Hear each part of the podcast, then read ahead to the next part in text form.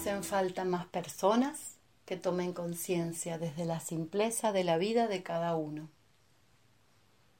Cuando desde lo personal hacemos la experiencia de ir avanzando paso a paso, a nuestro tiempo pero sin perder tiempo, tenemos la posibilidad de ir tomando conciencia de cada paso que damos y de la repercusión que tiene en nuestra vida, para poder corregir o rectificar si el paso no fue dado de manera correcta o si no se sintió firme.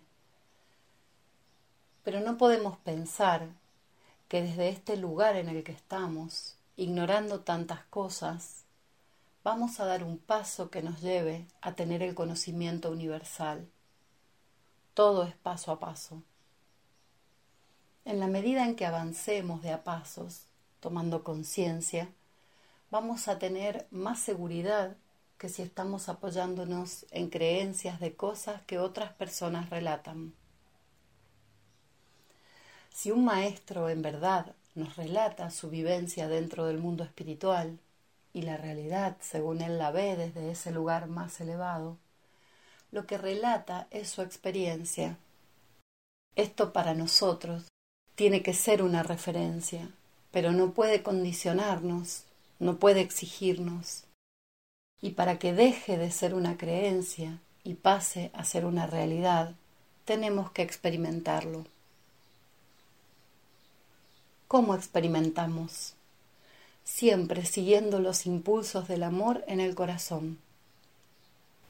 Tenemos que ver cada paso a dar tratando de alcanzar nuevos horizontes, más amplios, que consideren a la vida toda cada vez de una manera más intensa.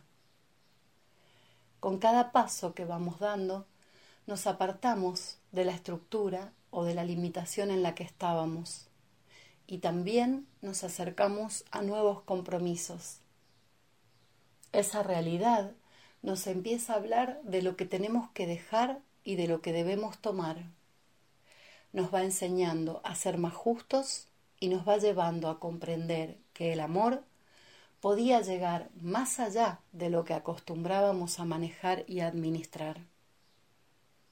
Entonces, no es para pocos, no es sólo para elegidos, no es que la divinidad o un ser superior o algún tipo de gracia divina elija a una persona o la forme a través del tiempo. Cualquiera de nosotros que fuimos caminando de manera consciente y experimentando, podemos relatar las experiencias que hemos tenido. Y tal vez podríamos ayudar a quienes vienen detrás a que tengan cuidado sobre ciertas situaciones o momentos o decisiones que tengan que tomar para que no erren, hablándoles de las posibles consecuencias, habiendo aprendido nosotros en nuestra propia experiencia. Quien nos guía ha recorrido ese camino antes que nosotros, pero para poder llegar a hacernos merecedores de esa guía, tenemos que hacer el esfuerzo de avanzar y de seguir ese camino.